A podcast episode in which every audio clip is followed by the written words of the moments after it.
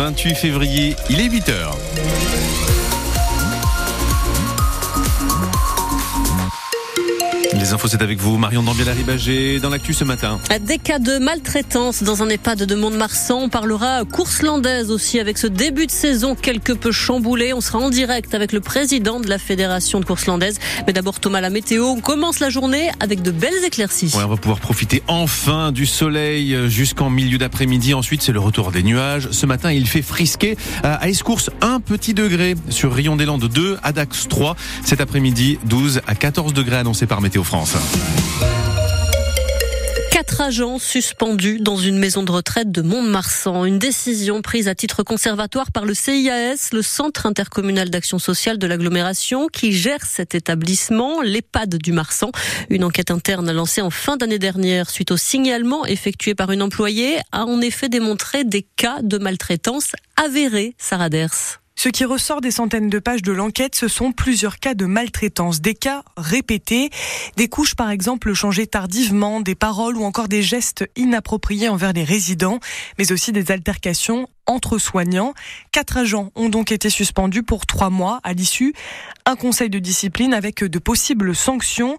Le rapport pointe aussi des dysfonctionnements au sein de l'EHPAD, des formations pas assez fréquentes, un management de proximité à améliorer, un taux d'absentéisme élevé, un problème général de recrutement.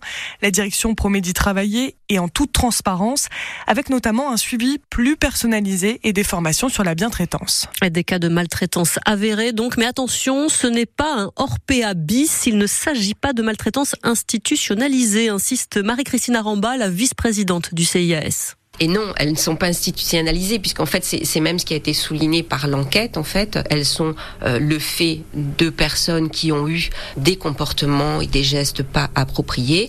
Après, l'institution doit être garante de par son organisation de pouvoir prévenir. Quand on parle de, de maltraitance institutionnelle, c'est-à-dire qu'elle est organisée. Là, elle n'est pas elle n'est pas organisée. C'est simplement qu'il y a un certain nombre de d'éléments, de mesures qui auraient dû être plus poussées pour qu'on prévienne ces gestes et ces comportements inappropriés. Et la direction de l'EHPAD et le CIAS du Marsan ont transmis la conclusion de cette enquête interne au parquet de Mont-de-Marsan qui pourra déclencher une procédure pénale si les faits le nécessitent. Un dossier à retrouver sur francebleu.fr. La course landaise prévue à Gamarde dimanche n'aura pas lieu. Vu le contexte, le club taurin de la commune a pris la décision d'annuler l'événement. De nombreux sauteurs et écarteurs refusent en effet d'entrer en piste tant que le problème complexe de leur statut administratif n'est pas réglé.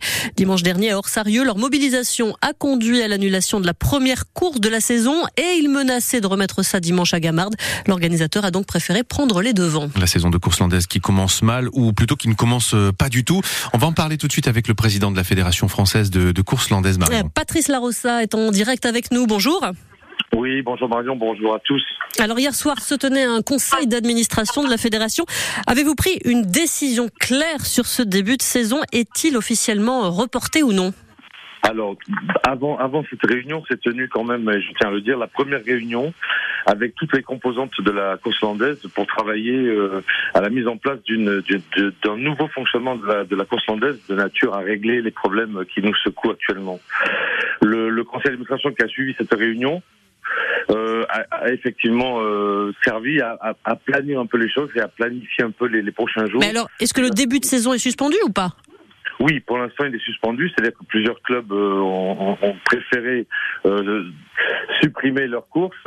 Alors, les clubs ont préféré annuler par eux-mêmes, mais est-ce que la fédération oui. met la saison sur pause? Alors, la, la, fédération va mettre la saison sur pause après concertation, comme je l'ai dit hier au conseil d'administration, car moi, je privilégie quand même le dialogue et, la rencontre, évidemment. On va rencontrer tous les clubs.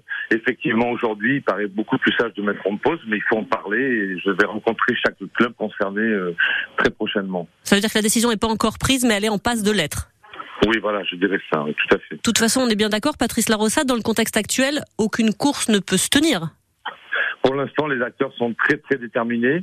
Euh, donc effectivement, euh, comme on l'a vu hors sérieux, il paraît difficile d'envisager la tenue des courses pour l'instant. Donc euh, la, la, solution envisagée nous pour du côté fédéral, c'est d'accélérer les choses. Nous avons rencontré déjà les, la préfecte, les, les, autorités préfectorales jeudi dernier. J'ai de nouveau un rendez-vous jeudi prochain, c'est-à-dire demain.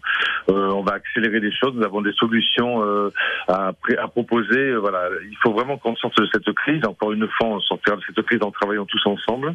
Et j'y crois. Et bon voilà. Donc les prochains jours risquent d'être décisifs. Oui, la préfecture des Landes qui doit rendre un, avis, hein, en tout cas qui s'est engagée à rendre un avis euh, le 21 mars au plus tard, c'est bien ça? C'est ça, tout à fait. Voilà. Et moi, je vais essayer de voir si on peut accélérer un peu les choses. Pour que ça aille un peu plus vite. oui, pour débloquer les choses, oui, les situations. Merci beaucoup, Patrice Larossa, d'avoir été avec nous. Je rappelle hein, que vous êtes président de la Fédération de course landaise. Merci bien.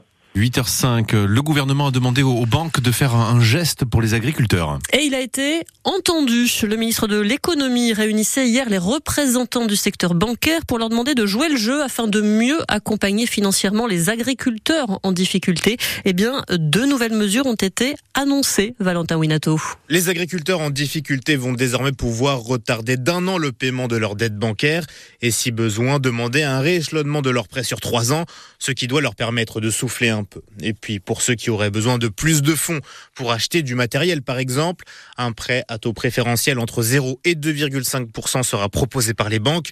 Le taux sera choisi en fonction de la situation financière de l'exploitation. Pour y avoir droit, il faudra se déclarer auprès de sa préfecture qui va examiner la situation avant d'engager un dialogue avec la banque pour bénéficier de l'une de ces deux aides mises en place. Bruno Le Maire a également indiqué que la garantie par l'État de prêt aux agriculteurs à hauteur de 2 milliards d'euros serait mise en place dès le mois de mai et non pas au 1er juillet comme prévu initialement. Valentin Winato pour France Bleu. Le Sénat se prononce cet après-midi sur l'inscription de l'IVG dans la Constitution, un vote rendu très incertain par les réticences de la droite. Le président du Sénat, Gérard Larcher, s'était dit opposé à cette inscription. Il estime que ce droit à l'avortement n'est pas menacé en France. Pour être définitivement adopté, la réforme doit être validée au mot près par une majorité de sénateurs, puis ensuite par les trois cinquièmes du Parlement réunis lors d'un congrès à Versailles. Les chefs d'État européens se désolidarisent d'Emmanuel Macron. Le président français a déclaré lundi soir que l'envoi de troupes occidentales en Ukraine ne pouvait pas être exclu.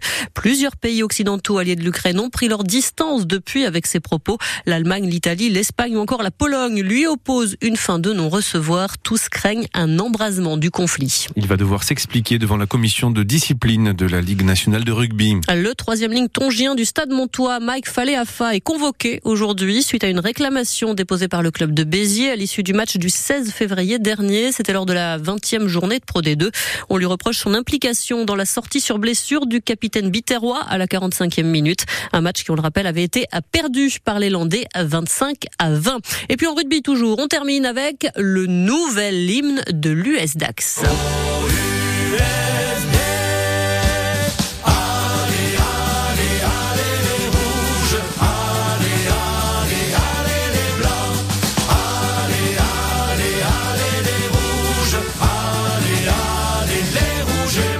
C'est désormais l'hymne officiel, nous indique le club. L'hymne qui sera donc joué avant chaque rencontre à domicile.